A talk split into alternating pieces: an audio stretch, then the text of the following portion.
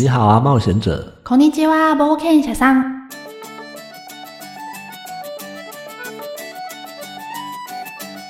这个节目是由我 D Minor 还有我卡卡米在冒险者酒馆跟大家一起杂谈闲聊，基本上我们什么都聊，不过游戏和动画当然是必备的啦。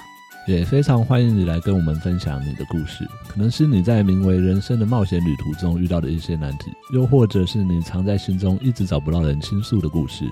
不管是什么，我们都很欢迎你来来信分享哦。耶、新年快乐！现在是每一集都要拍手吗？这才第一集而已，不是啊？刚好第一集又新年，不是很值得拍手鼓励一下吗？呃，可是你鼓励的不是第一集啊，就是新年。就新年 啦，应该没什么问题吧？好哦，好啦，不知道各位冒险者怎么度过这个跨年呢？还是大家也跟我一样，都在召唤者峡谷度过这个新年？召唤者峡谷现在还有人玩 LO 吗？不是都在玩传说对决吗？应该还是有啦。你看那个英雄联盟的比赛办的那么盛大，哦，也是啊，他累积的老玩家也是不少。对啊，还是说看的人多，其实玩的人少呢？应该不至于啦。以前看完比赛都还会想说想要重回一下那个最初的感动，嗯，但是现在已经没有那个热忱了。哦，对啊，那个游戏很久以前就已经让我提不起劲了，而且他账号转移的时候，我根本就没有转诶，我现在已经处于一个没有账号的人。啊，你没有去账号转移？对啊，我想说，我应该这辈子不会再打开那个游戏了吧？不是啊，你你应该也氪了不少钱在里头吧？一点点啦、你确定是一点点一吗？点点。不过我就不会再开那个游戏啊，它顶多就是战棋游戏的启动器而已嘛。是没错啦，你竟然没有，可是啊，好哦。对 我虽我然们也不觉得我会再打开那个游戏，可是想说嗯我也氪了不少钱在里头，我还是还是有去把它转出来耶。觉得该舍就要舍啊，你这样以后会有囤积症哦。我觉得我现在就有了。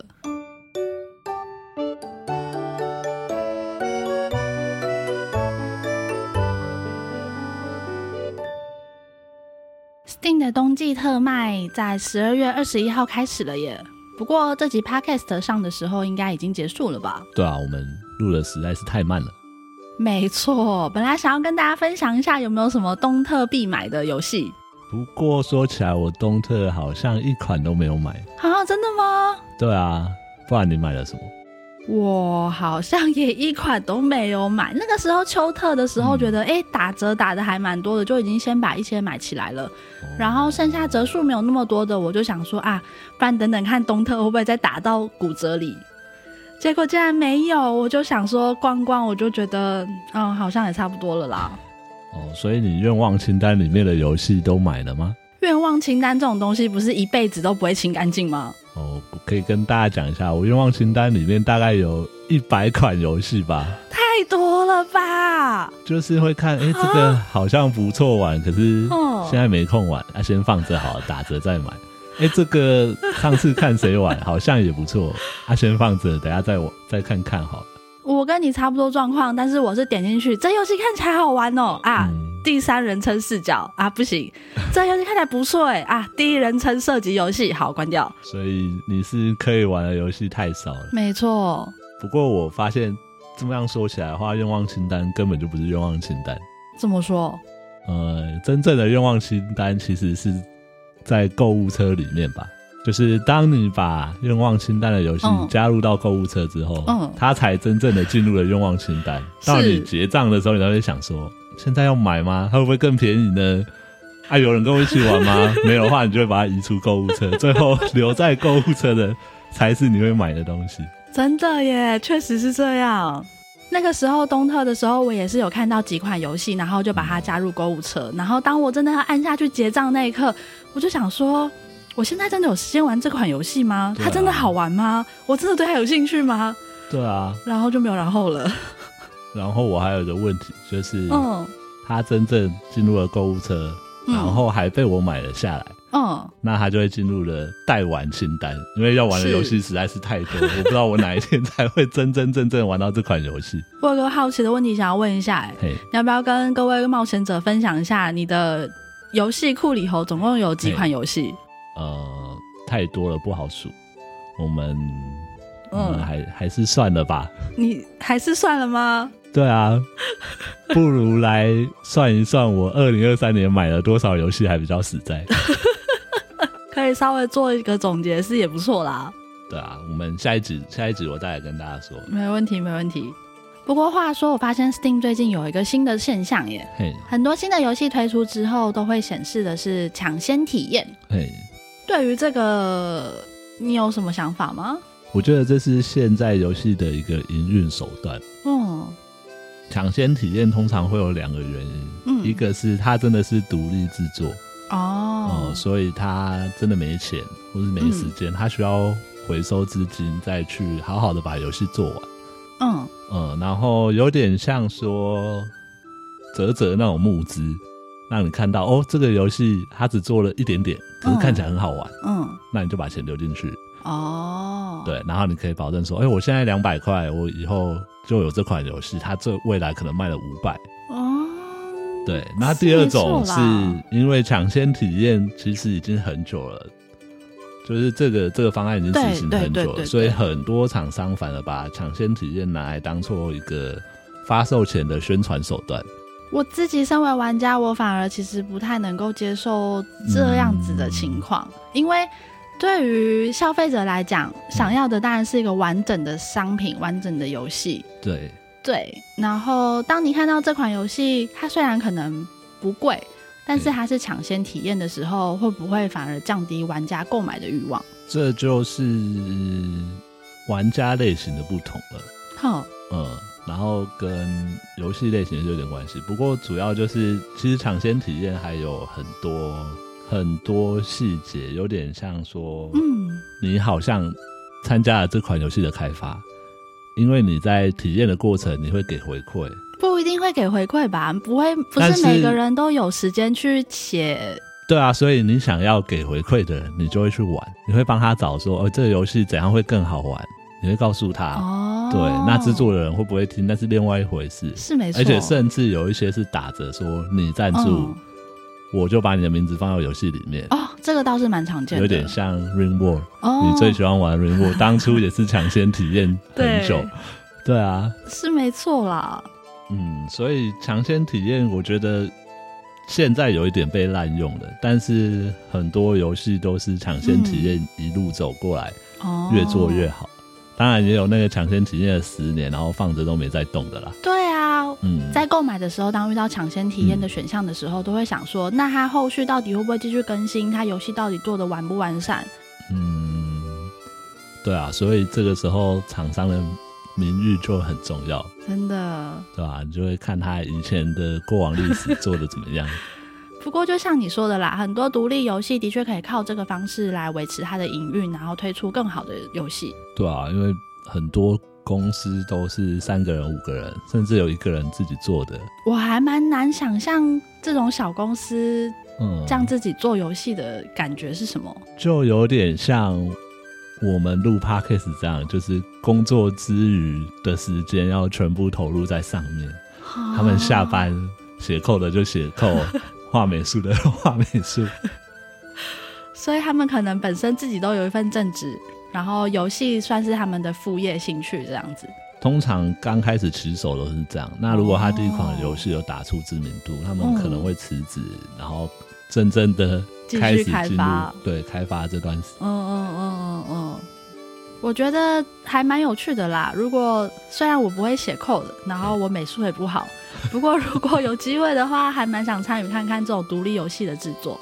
呃，独立游戏的制作，如果你想要参与的话，台湾其实蛮多蛮多社团在做这件事情。但是我觉得嗯做这件事情最重要的还是热情啦，的确啦，对啊，如果没有热情的话，就有再好的那个土壤都没有办法让你着装。的确。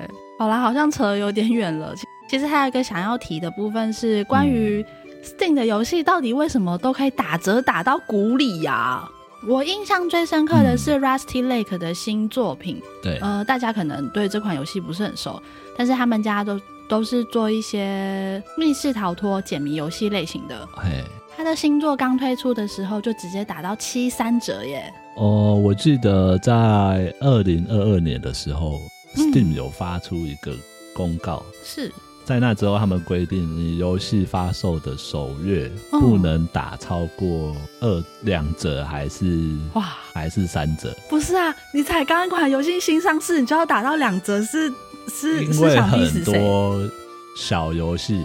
哦或者是所谓的小黄友，他们都会用这种手段在第一个月来扩散他们的游戏。嗯因为其实有人对 Steam 的促销做过研究，哼，对消费者来说，它比起这款游戏价格多少、打折打的幅度多少才是最重要的。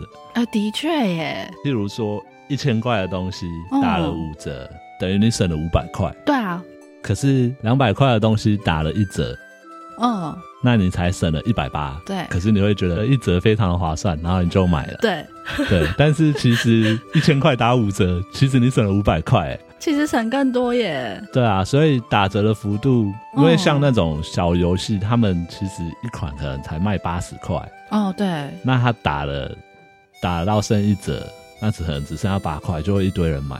可是他这样真的有办法负担他的营运成本吗？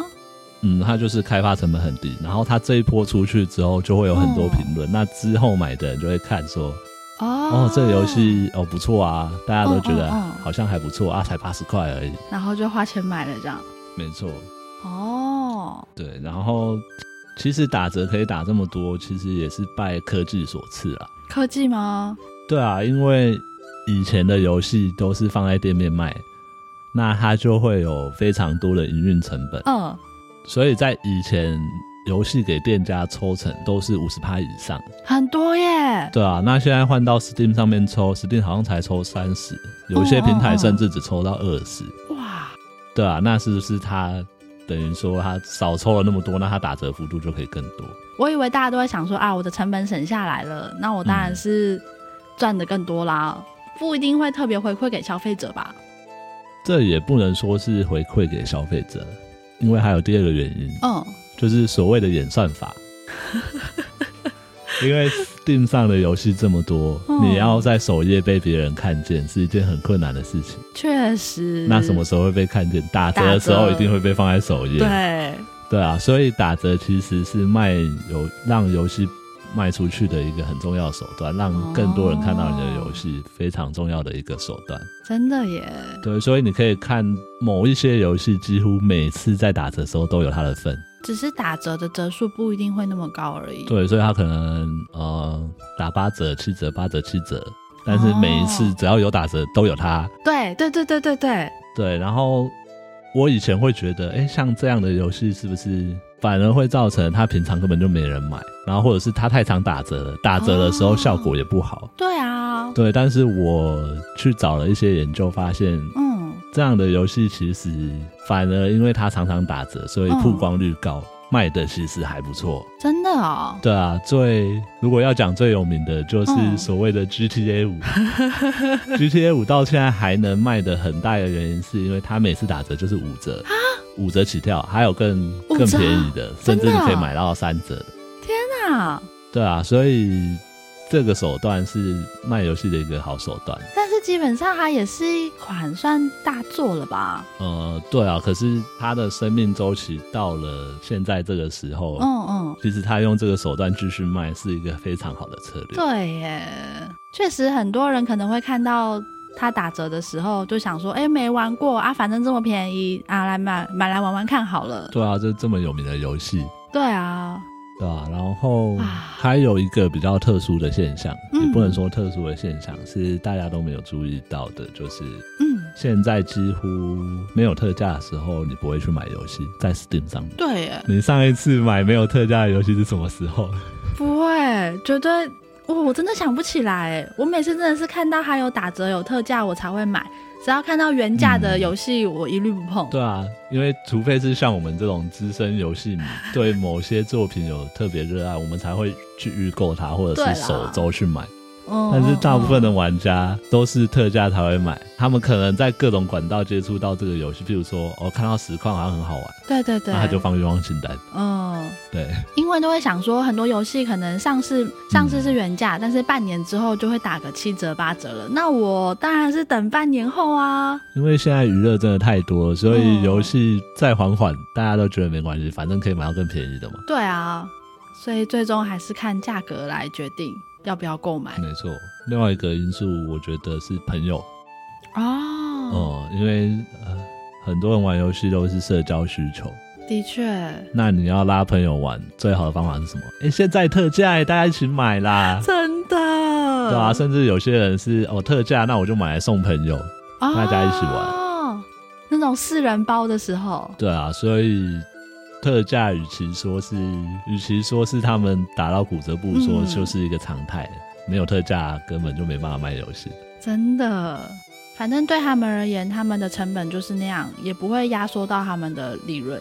对啊，就是已经做好，钱已经花了，对，那我多卖一套是一套，的确，打到骨折也没差。确实是这样啦。不过我其实算是重度游戏迷，所以对我嗯来说，只要是我想玩的游戏，打不打折都无所谓。我现在想玩，我就是会买。 但是一般人好像不不是如此，大家心里好像都会有一个几折我才会买。像你可能一个游戏要几折你才会买呢？我自己的话，可能七折以下，我的购买意愿会非常的强烈。哦啊，如果你真的很想玩这款游戏，那它九折，我也勉强可以接受啦。对吧、不知道各位冒险者心里的价格又在哪里呢？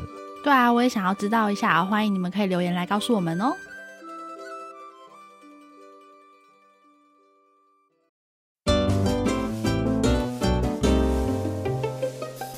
酒馆老板的市场调查。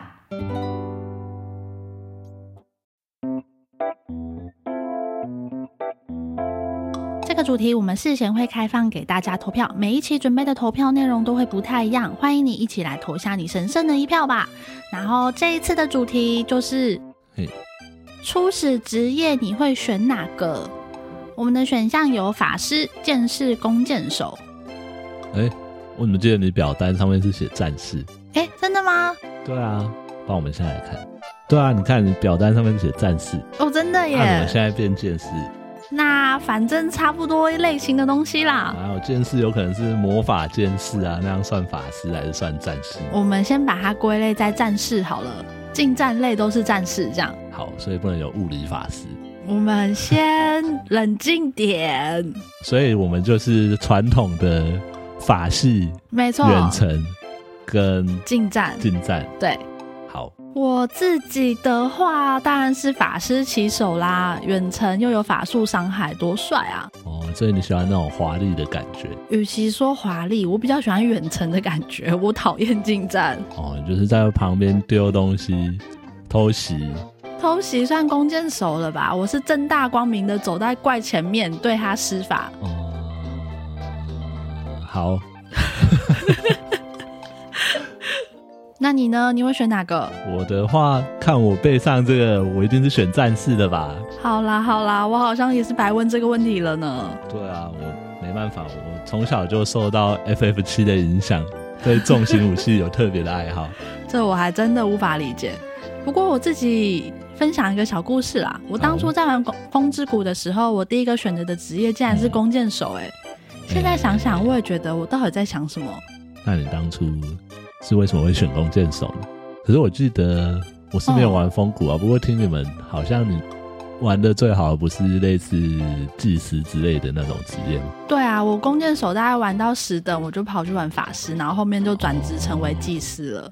所以大家初始职业会选什么，其实跟童年的记忆是有一定的关系的嘛。没错，我们先来分享一下目前的数据结果。目前法师跟盗贼选的人都蛮接近的呢。对，目前分数非常接近啊哦，啊。那个剑士就差差不多啦，就差一点点，落后一点点。你确定这叫落后一点点吗？玩战士的要努力一点，大家快点灌票灌起来。我都不忍心吐槽你在那个圆饼图上，我根本已经快要看不到战士有有有一点点哦。好啦，对啊反正我们我们这个投票还有一个月的时间。对，我们战战士的人啊，我知道了，嗯，战士的那个攻击都来的比较 慢，所以大家要等一下。那个远到程的先对到对，远程的攻击先到，我们再等一下战士哦。 好啦，我就等等看这个月究竟嗯战士能不能够平反回来。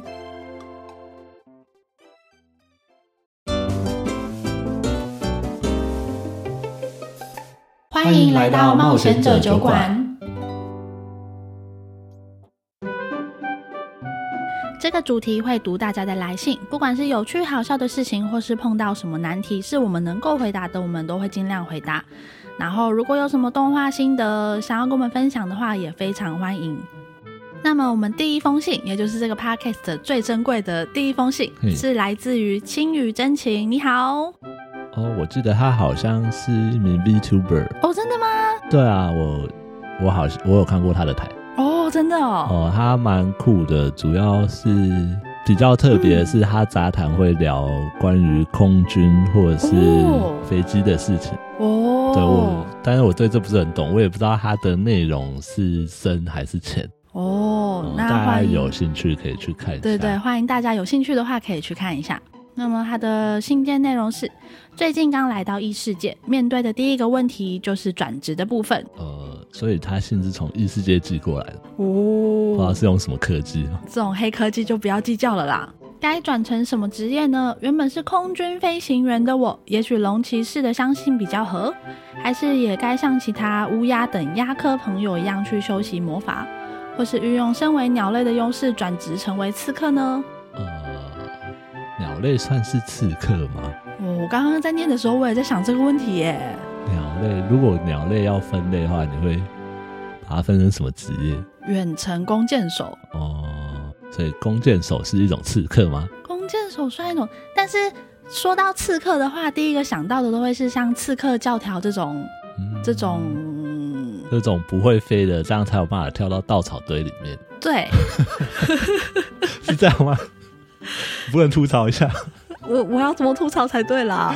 哦，不过说到空军飞行员的话，啊，嗯，当飞行员不好吗？为什么要转职呢？啊他就来到异世界了啊，哦，他总是要。找一个能够在这个世界里头生活的职业吧。哦所以异世界没有飞机一般来讲，应该是没有啦。哦。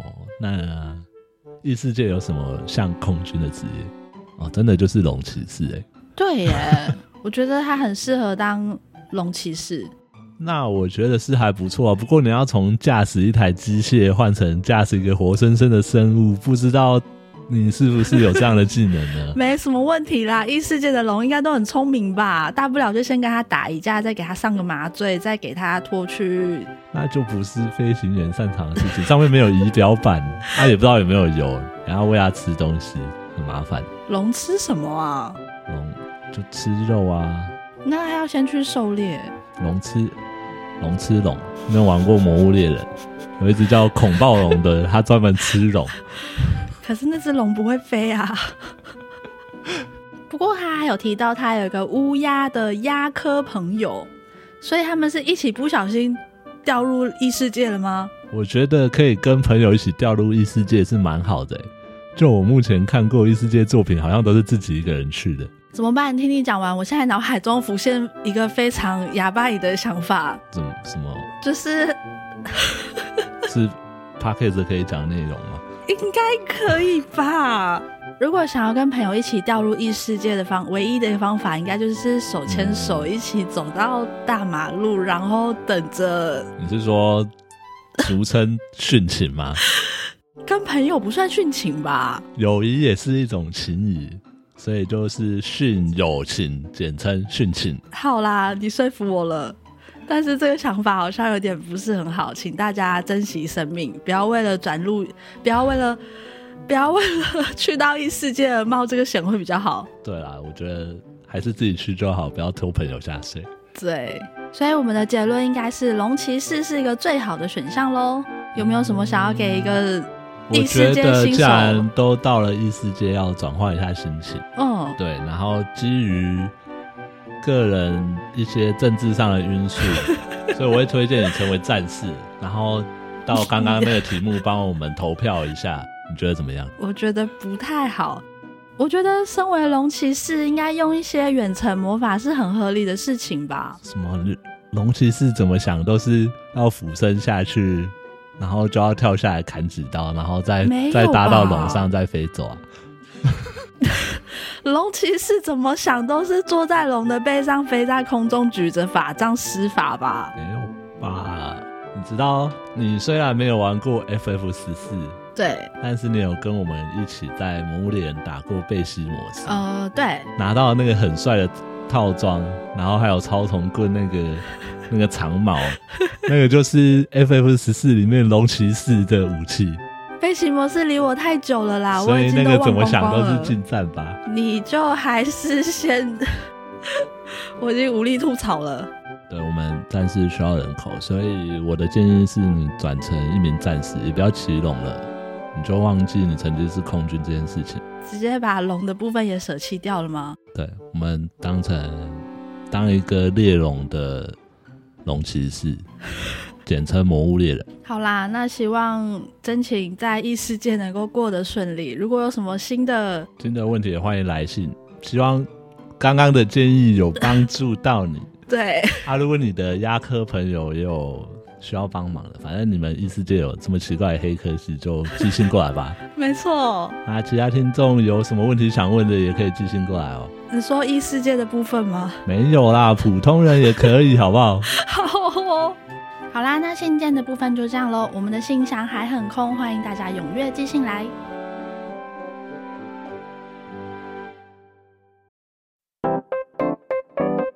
这集就差不多这样啦，谢谢你陪伴我们到最后。